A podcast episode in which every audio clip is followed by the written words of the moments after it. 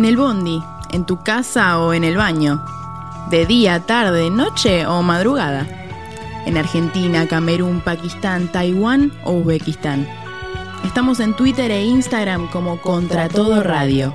Episodios completos en contratodopronóstico.com.ar y podcastianos en Spotify, buscándonos como Contra Todo Pronóstico. Te esperamos, pastelito de membrillo.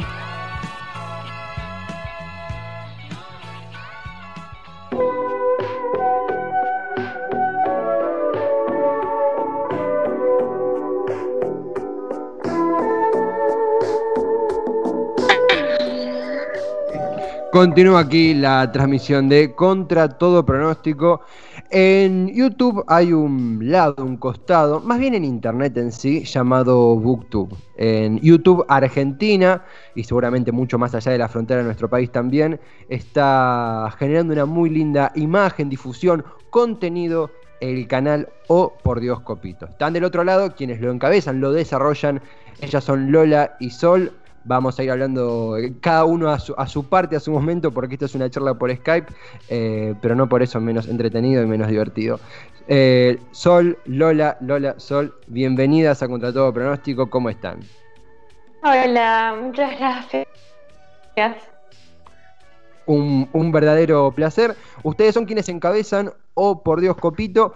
la definición es un canal sobre literatura, pero a ustedes, a su producto, a su, a su, creación, ¿cómo les gusta definirla? ¿Con qué descripción?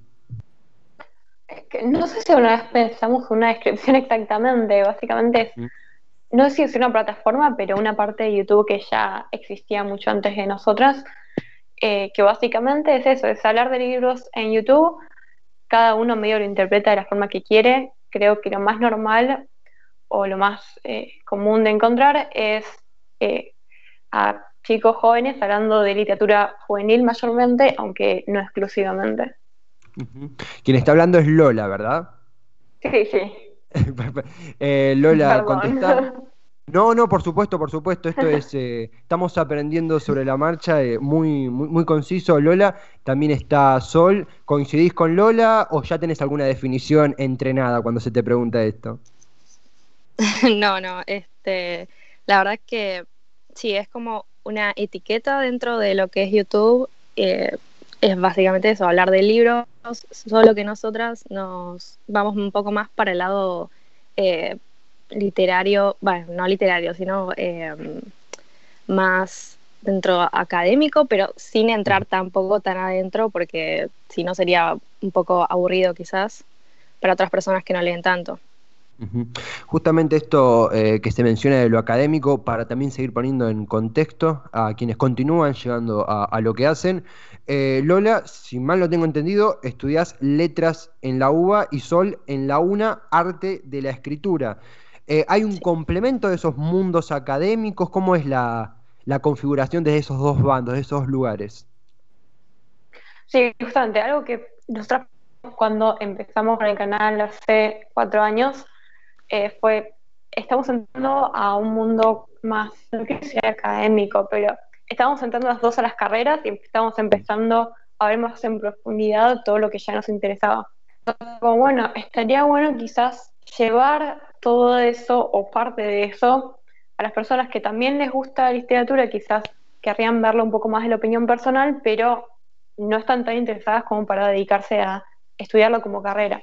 Eh, también fue como una herramienta de aprendizaje para nosotras, ¿no? Decir, bueno, podemos llevar este concepto y en el momento en que vos tenés que explicarlo y medio bajarlo del mundo académico universitario a algo para todo el mundo, también uno como que adquiere el conocimiento de otra forma. Absolutamente, absolutamente. Y desde el lado UNA, eh, Universidad Nacional de las Artes, si, mal no tengo entendida la sigla, eh, ¿una línea similar en tu opinión, eh, Sol? Sí, sí, totalmente. Eh, nosotras es como que le damos más un orden y, o sea, más que dar nuestra opinión, es este, tratar de darle cierto orden dentro de lo que nosotras vamos aprendiendo y también poder, este, claro, ponerlo en práctica, como dice Lola. Absolutamente. Eh, hablando de poner en práctica, partiendo desde el Génesis, eh, quienes no conocen la película Juego de Gemelas, que deben ser nadie porque es un, clásico, eh, la película parte, la película, no, el título del programa, del canal parte de ahí, pero tengo entendido que empezó como, perdón el término, pero era una joda y quedó en cuanto a que no era el nombre pensado. ¿Esto es así o me tiraron mal el dato? No, no, está muy bien. Eh, es que en realidad no hubo otro nombre pensado, simplemente nunca eh, supimos muy bien cómo ponerla al principio, porque algo que decimos mucho cuando nos preguntan esto es que es muy normal en Booktube encontrar nombres que tengan como la palabra libros o mundos o cosas por el estilo.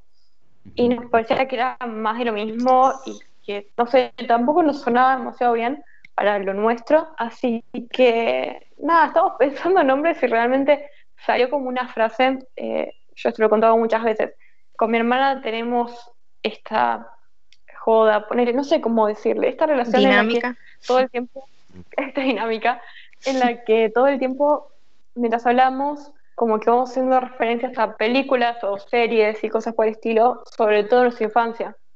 Y en ese momento cuando estábamos pensando el tema del nombre, estábamos con Sol en mi cuarto, también está mi hermana, y no tengo idea de qué pasó, que una dijo así como, por Dios, y alguien comentó copito, y nos empezamos a reír, y fue como, ay, y si le ponemos así, ya está, sí, quedó, eh, y ahora tenemos este nombre hace cuatro años, y es todo un tema cuando nos presentamos, a, menos que la gente conozca la película, es un momento raro. eh, es una escena de juego de gemelas en donde el, mayordomo de una de ellas, de Halley, creo, no, me acuerdo ahora si era de la otra o de Halley, descubre el peluche de, la otra y, ella exclama, oh, por Dios, copito, cuando se ha eh, dicho hallazgo. Eh, qué placer sortear de esa forma tan linda la burocracia de, encontrar un nombre para un, producto, un proyecto, que es algo siempre difícil. Eh, ¿Están cómodas, por ejemplo, con el nombre, en tu opinión, Sol, que te cabe, ya está, ya quedó, te gusta? Sí, o sea, ya a esta altura ya no se puede hacer nada. Si, si no me gusta, ya está. Pero no, la verdad es que este, es una película que formó parte de nuestra infancia, entonces, eh, no sé, llega un momento en el que ya me amigué con el nombre. Eh, siempre me gustó igual, pero sí es como poco serio, podría decirse. Eh, yo lo banco, acá por lo menos es, un nombre que nos agrada mucho. Estamos en conversación, en charla con, quienes hacen eh, Oh por Dios Copito, el canal de YouTube, Lola y Sol. Eh, a la hora de, crear contenido, a la hora de, un nuevo video, una nueva aventura, son de posicionarse en una serie de géneros específicos, prevalecen sus gustos, permanecen lo que, por ejemplo, leen en la universidad, o buscan algo diverso, si es que esa palabra podemos emplearla? Eh, ¿Qué les gusta más? ¿Qué les cabe más a la hora de crear contenido en base a la literatura? Eh, me, encantaría decirte que prevalece el gusto, eh, porque sería lo más genuino. Pero siendo totalmente honesta, sobre todo en este momento, cuando uno está cursando, al menos en mi caso, prevalece un montón que estoy leyendo. De hecho, dentro de poco voy a subir un video que es de un conjunto de lecturas y son todas de la facultad porque la realidad es que mi tiempo se va mucho en eso y es muy difícil cuando estás estudiando literatura leer algo, eh, no quiero decir por gusto, pues la facultad es por gusto, pero algo por elección propia, digamos. Eh, pero bueno, más allá de eso, en líneas generales, incluso dentro de lo que es contenido de la facultad, siempre nos vamos a regir por qué, qué nos gusta más. O sea, siempre intentamos ser muy transparentes con eso. ¿Te pasa similar a vos, eh, Sol, respecto a Lola? ¿Prevalece el, gusto? ¿Prevalece el lado académico? ¿Ambos? ¿Cómo es esa fusión? No, sí, este, muchas veces prevalece más que nada en esta época eh, las lecturas académicas y mm, digamos que sí es por gusto, pero eso va más para el lado de las vacaciones. Eh, la verdad es que sí, tratamos de combinar, pero no es que pensamos demasiado, eh, lo pensamos demasiado, sino son como las lecturas que nos atraviesan en ese momento y es lo que mostramos. También eh, a la hora de, repito mucho la frase creación de contenido porque se habrán dado cuenta, eh, carezco de sinónimos, eso significa que tengo que leer más.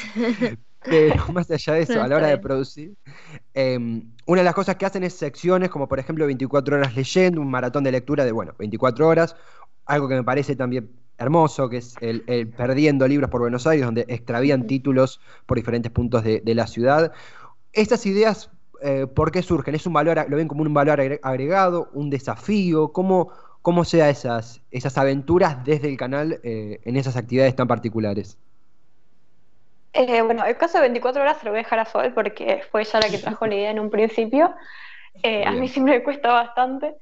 en el caso de Perdiendo Libros, no me acuerdo del todo cómo surgió, me acuerdo de haber visto cosas por el estilo, eh, quizás no te hacía de repartirlos por la ciudad, sino de ir a darle un extraño eh, un libro, o también cuando, no sé, vas caminando por la calle, te encontrás que alguien tiró o sacó a la calle eh, libros y vos decís, bueno, esto a algún lugar va a llegar y no sabes a dónde. y la idea de perdiendo libros viene un poco de eso y decir, che, ¿qué te parece esto? Y siempre empieza como y si lo hacemos, y es medio cualquier cosa, va a ser un montón de trabajo y siempre lo hacemos último minuto, pero después eh, la verdad es que lo pasamos genial. La primera vez que lo hicimos el Perdiendo Libros, eh, que fue creo que en 2017, eh, la verdad yo estaba en un momento no muy bueno de mi vida, nada demasiado exagerado, solo que no estaba con los ánimos muy arriba para grabar y me acuerdo que ese día fue un día hermoso para los dos y haberlo grabado quedó más como un recuerdo lindo para nosotras. Y el año pasado que lo volvimos a hacer, que fue mucho más grande, que recorrimos puntos muy diferentes de la ciudad, eh, que incluso nos acompañó gente porque ya con el peso de los libros era mucho para nosotras. Claro. Terminó ese día y nosotros hablamos, fue como, ¿vos te diste cuenta de lo que hicimos? O sea, qué locura. O sea, si no teníamos el canal, si no tuviésemos el canal, muy difícilmente lo hubiésemos hecho. Es francamente un, un, video, en este caso, lo que uno llega como, como, como espectador, un video donde se nota el, amor, el trabajo, eh, la diversión. Así que, francamente es un laburo para, felicitar, como todo lo que hacen. Y eh, por favor, hablamos de 24 horas, eh, perdón, de Partiendo Libros por Buenos Aires. Lola te dejó Sol la, la otra cara, si se quiere, que es 24 horas leyendo, nada más y nada menos. Sí, eh, bueno, creo que empezó todo con varios retos de haciendo cosas por 24 horas que vi en YouTube y después vi que hay gente que de Booktube que había hecho esto de leyendo por 24 horas. Entonces me pareció algo interesante ver o traer otra cosa al canal que sea como más natural y menos preparado de alguna forma y como para que nos vean un poco más, eh, sí, así en lo cotidiano, entre comillas, porque no es que leemos por 24 horas todos los días pero este, me pareció, no sé, muy interesante y la verdad es que evidentemente gustó a la gente y eso estuvo muy bueno también porque, eh, nada, es como, entre comillas, arriesgarse un poquitito, hacer algo diferente y termina gustando, eso está bueno.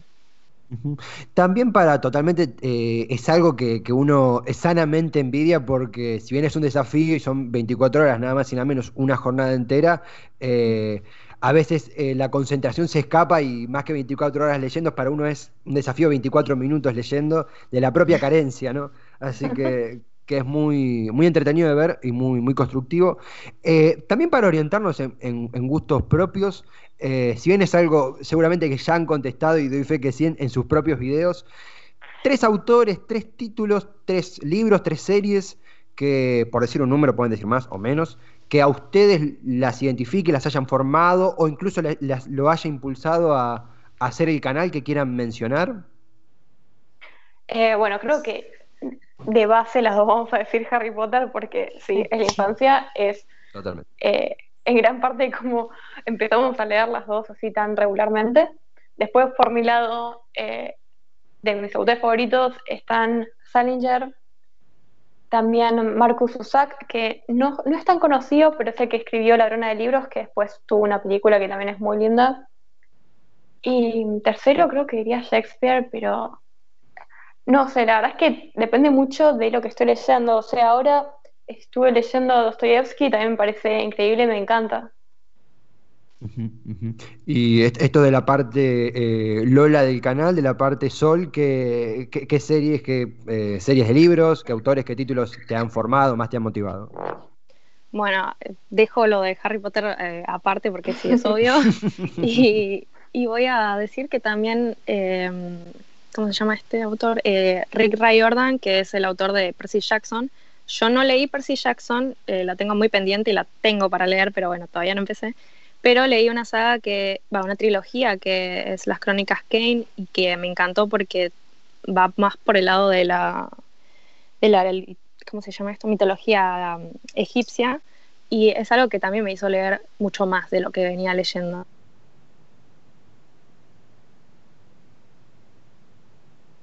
Un poco con Borges, que nos gusta un montón. Eh, no es algo que lea todo el tiempo, pero me gusta mucho. Y creo que, ¿quién más? Supongo que... Eh, bueno, otro autor que me gusta mucho es eh, Oscar Wilde, aunque tampoco leí tanto de él, pero la verdad es que a las dos también nos gusta bastante. Ah, ah justamente mencionabas a, Borges y además de contarnos lo que leen y darnos nuevas perspectivas a la hora de abordar un título, también eh, en su canal podemos encontrar formas, recomendaciones, consejos, tips eh, para abordar a un autor. Ni hablar cuando este es Borges, que bueno, eh, es, es un, todo un viaje abordar lo, que él escribe, sus, títulos, su contenido. Y justamente hay una frase que ustedes mencionaban en el, en el video dedicado a Borges, que es nosotros muchas veces esperamos algo de un libro, pero no nos ponemos a pensar qué espera el libro de nosotros hay como un desafío al, lector de alguna manera eh, que, se exhibe en ese video y se exhiben en diferentes autores. ¿O ustedes qué, qué opinan al respecto? Sí, totalmente. De hecho, eso es algo muy de carrera de literatura. De las primeras cosas que uno empieza a escuchar es el tema del lector ideal, que, a ver, no es un lector real, no es una persona física que existe, sino es cuando eh, una persona se pone a escribir a qué receptor está teniendo en mente. Incluso si no se lo plantea como explícitamente. O sea, e, incluso si vos no te sentás y pensás, bueno, ¿a quién voy a dirigir esto? Igual en tu forma de escritura, en cómo estructuras esa historia, hay una pauta de qué es lo que esperas del otro lado.